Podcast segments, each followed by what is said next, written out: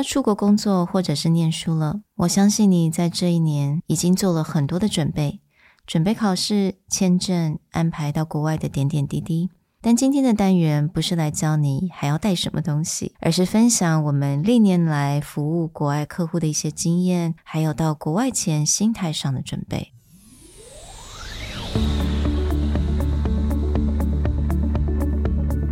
Hello，欢迎来到 Executive Plus 主管与沟通力的 Podcast。I'm Sherry, an educator, certified coach, and style enthusiast。我相信专业有效的沟通是语言跟逻辑的完美结合。And I'm Nick, a startup consultant, corporate trainer, and late night gaming junkie. I believe great communication requires the right mindset and solid frameworks. 我们希望带给大家职场英语的技能、跨文化沟通技巧与其他能帮助您成为出色领导者的工具。 Join us each week as we share our experience, research, and methodologies to take your communication and language skills from good to great.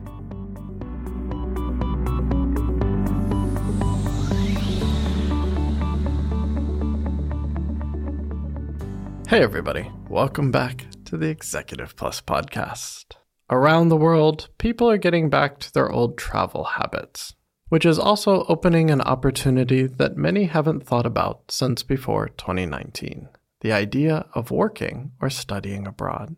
So, today we want to talk about our own experience and a few key ideas mentally and communication wise that you should take with you if you're considering working abroad or studying abroad in the coming years. 没错，现在开始大家都出国旅游，那很多人要出国念书或者是工作的人也做准备了。那我相信啊，你们都准备好所有所需要的签证啊，可能考试啊，安排很多点点滴滴啊。但是今天我们想要跟大家分享的是心态上的准。倍。那这些也是经由我们多年来的经验，我本身出国的经验，还有一些客户所分享的一些经验来分享给大家。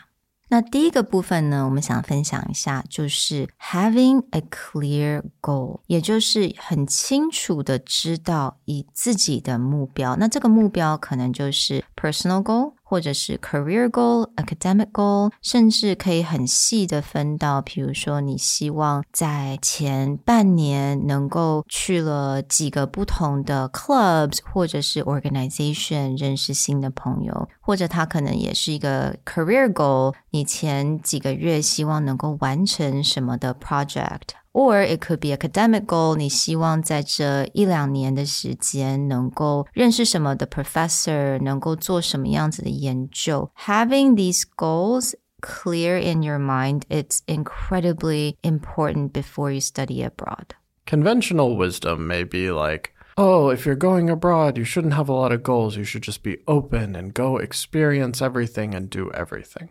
That's definitely true. But contrary to what most people think, Having goals actually allows you to do that better. If you're very clear on what you want to achieve while you're there, you can carve out the time or the things that you need to achieve that, and then the rest is more open to whatever you want to experience or whatever you want to do. In my case, when I first came to Taiwan, I wasn't thinking so much about career goals, which is pretty obvious if you look at like how quickly my career has changed since I arrived, but it actually came down to more of a financial goal. I knew how much I was going to make. I knew how much money I wanted to save or if I wanted to send it back to the US to pay off say like student loans. And what that meant for me is just every month I had a very clear idea how much money do I need to save? How much money is it going to cost me to do my daily living? And then the rest was explore the island, go do things. If someone's like, you want to take a trip here, you want to go to this place, then I would be like, yeah, sure, it's in my budget. I'm, you know, let's go crazy, let's go have some fun. Mm. And I think for me, when I enter college,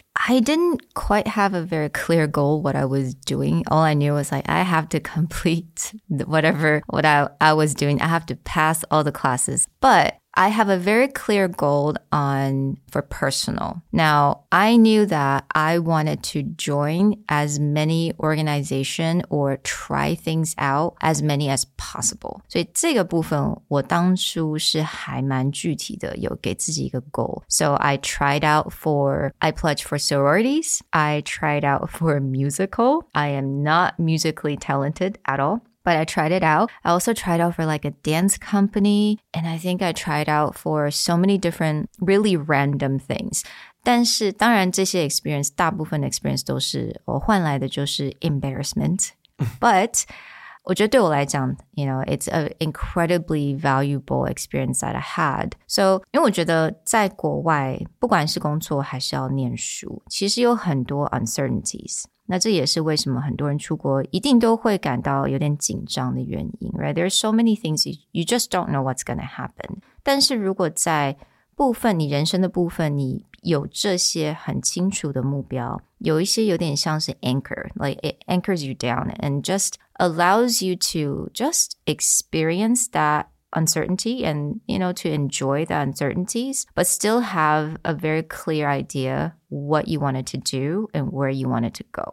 I really like that idea of anchor especially when it comes to specific career or academic goals that you want to achieve. The other type of goal that i would advocate setting are ones that help you create new opportunities or have new experiences very often on the podcast, we talk about okay, when it comes to goals, you should have numbers or data involved. But there are certain times where that's to your disadvantage. So rather than setting a goal like, I'm going to find six new friends this week, or I'm going to meet 75 new people, on the surface, that sounds good. But when you set that kind of goal, sometimes it's unrealistic or it's too constraining. But if you set a goal like, I'm going to join one new activity every week as a chance to meet new people. Now, this is a type of goal that opens opportunities for you. You're not setting it to like how many people I need to meet or how many new friends I need to make or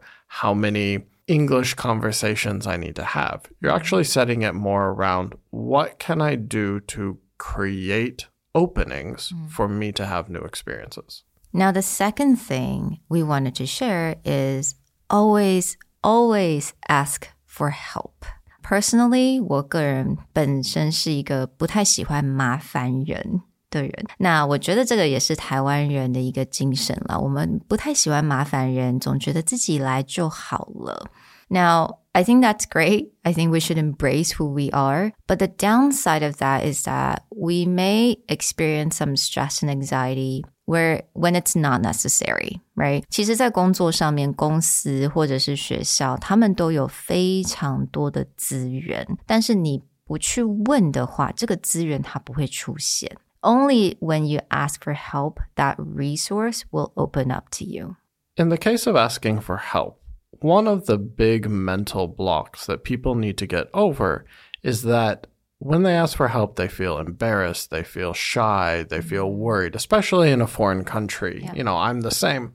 First coming here and not speaking the language, but you just have a lot of trepidation, a lot of worries and anxiety about asking for help. But one of the big mental blocks that people can get over is realizing sometimes, actually, most of the time, the absolute worst answer you can get is no, mm. I can't help you. Mm. Like that's it. Mm. It's not devastating. It's not life changing. It's not going to destroy anything that's going on in your life. It's just simply someone cannot offer that help or is unwilling to offer that help. But the best case scenario is you get what you want or you get even more than you expected. So, really just going out there and asking for help, even in very you know, using body language or not describing something perfectly, you may be surprised at what's offered to you. I mean, I cannot recall how many times where I may ask for a simple help from my neighbor. Let's say, oh, 请他们帮我收个包裹好了。在国外，通常如果你不是住在 apartment，你的包裹可能就是在你的门 the 外面. That's it. So maybe if something like super valuable and I ask my neighbors like, could you just accept my package for me? And it was a simple ask for help. 但是我得到的是，诶，我这个 neighbor 就知道说，诶，我一个人住在这边，那他在很多 holiday 的时候，或者是他做了一些，you know, they make cookies. You know, Americans they they're very um hospitable when it comes to that. They make cookies and cake. They would just knock on my door and be like, "Would you like to have some?" So again, like going back to what you said, I ended up getting so much more just from that simple ask for help. Sometimes it can go beyond just asking for help in person. meaning you can ask someone just to point you in the direction, but also looking for things online. And if you have a question or something is not clear, ask the person on the other side. Yeah. In the case of studying abroad, you would be shocked at how many scholarships, mm-hmm. especially for international students, go unclaimed, right? Studying, especially a master's or PhD internationally, is incredibly expensive. Yeah. So a lot of people think, oh, either you know, I need to come from a wealthy family or I have a good job, or potentially I need scholarships that are like 10 to 20,000 US dollars each time. But in truth, with a little bit of research, you will find that there are tons of scholarships that are like one or 2,000 US dollars, but you can get a lot of them. And they don't go claimed because people don't search for them, or B, they look at something go, mm, I'm not sure if I've qualified, so I just won't do anything. Yeah. And then just no one takes it. And so if you're willing to just ask, be like, oh, here's my situation am I qualified? Or even going to the school office and be like, okay, here's my situation. Is there anything that I can get for help? Mm. Even in a workplace, let's say you join a new company, going and sitting with HR and being like, listen, I'm brand new here. I don't know a lot of things. I don't know a lot of what to do. Can you just recommend mm-hmm. the best place to get started? Someone will usually like have a list, restaurants to go to, emergency numbers to call. If you lose your key, who to call. Like someone will help you with that. Yeah, absolutely. And I, I have to say, this is my own experience. I remember I was working at Credit Suisse at the time, and it was winter, and I had the worst flu. 所以那个时候就重重重重感冒，然后我整个是到了完全没有声音。But you know how it, oh, how it is in the states, there are no like clinics around. You literally had to go to ER, or else you're just gonna have to buy something over the counter, right? So at the time, I just bought something over the counter but then it just I wasn't getting better. Like I lost my voice, I cannot work. And then I was just like so sluggish. And then I just kind of mentioned it to my coworker. I'm like, I'm so sick, you know. And then my coworker said to me, "You know, there is a, um, hospital in the company. Do you know that, right?" like, what? what? It's just in another building. All I had to do is walk over there. It's all paid for. So it's like a clinic Right. all paid for in my salary. 然后我只要跟他讲我的症状，他帮我看了一下，都有 on-site doctor, and then they prescribed me medicine, and that was it. And just because, you know, I never thought about asking for help, I was just kind of like, oh my god, 好痛苦哦. And then all I had to do was just tell my coworker, and that's it. So back to that main idea.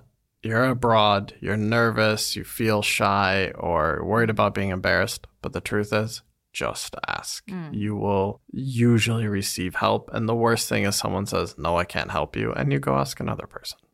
So now the next thing, which is similar to asking for help, is self advocate. Right，在我们的 podcast 当中有蛮多集都提到了这个 concept, and this is a concept from Kono founder. Stanley, right? He told us about this concept of self advocate instead of like saying aggressive. So self advocate 也就是为自己争取。那我觉得到到国外，这个为自己争取的这个能力是非常的重要。It may not be just asking for help, but asking for resource. 你需要什么？你不会什么？这个时候呢，你一定要 self advocate。那有一个很重要、非常重要的原因，就是因为其实我们在台湾。 尤其是在比较一些系统之下，可能蛮多，比如说学校的老师或者是一些 staff，他们可能会常问你说，What do you need? Or maybe there's a plan already set for you for your path. But when you go abroad，到国外，尤其是在西方文化的时候，No one will throw help at you if you don't ask. No one will give you resource if you don't ask for them. So you have to have a very clear idea what you want and then ask for it. Let's jump in to our last thing that people really need to consider, which is the power of finding a support group or a community. This seems like something that's really hard to do unless you know someone on the other side, but it makes a huge difference. Mm-hmm. There's a lot of ways that you can find support before you even arrive. One major thing I've learned being in Taiwan is that Taiwanese are everywhere in the world. Hmm. And if you just ask around, there's a good chance that someone has an old elementary school friend or distant cousin, family relative that at minimum they can offer you like an emergency contact number. So when you get there, you have that kind of backup. Mm-hmm. The other thing that you can do is when you arrive, try and find some kind of community. And there's a lot of ways to do this. A simple way is if you have a hobby mm-hmm. here in Taiwan, there's a good chance that there's a hobby group wherever you go. Someone who is into or enjoys similar things to you, and that can be fast friends because you have a starting point. Mm-hmm. Or Find another type of community. For many people, a religious community, a church, or a temple is another way to at least start to get to know people. And that when you're stuck in a bad situation, or even you just don't know what to do and you need recommendations of how to handle something, you have people you can ask.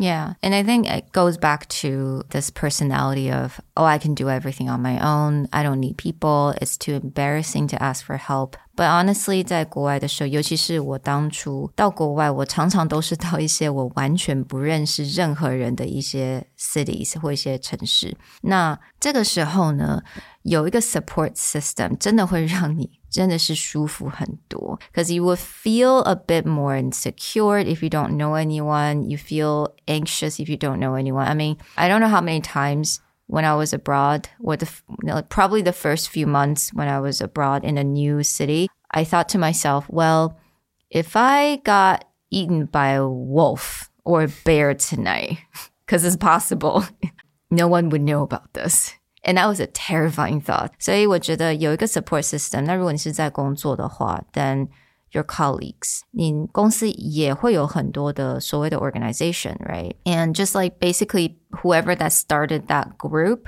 you can reach out to them. Just send an email to them. Hey, 我知道 and I know that you have this group that meets once a week in the office and at, in the at night. Is there a way that I could join? May I just have a seat and kind of get to know everyone? So you could definitely ask for that. 因为其实在公司也有很多很多这种小型所谓的社团吧。So have that support system. 认识新的人，然后喜欢的人，你就开始可以 ask for them, ask for help, ask for advice, and have that very strong support system. That that will go a long way. Well, we hope that you take into consideration our three ideas about what to prepare when going abroad, whether it is a clear list of goals that you want to achieve, the ability to overcome that mental hurdle and be prepared to ask for help or self advocate, or different ways to find a community or at least a base of support when you get somewhere. We hope this helps, and we'll talk to you guys next time. Bye. Bye.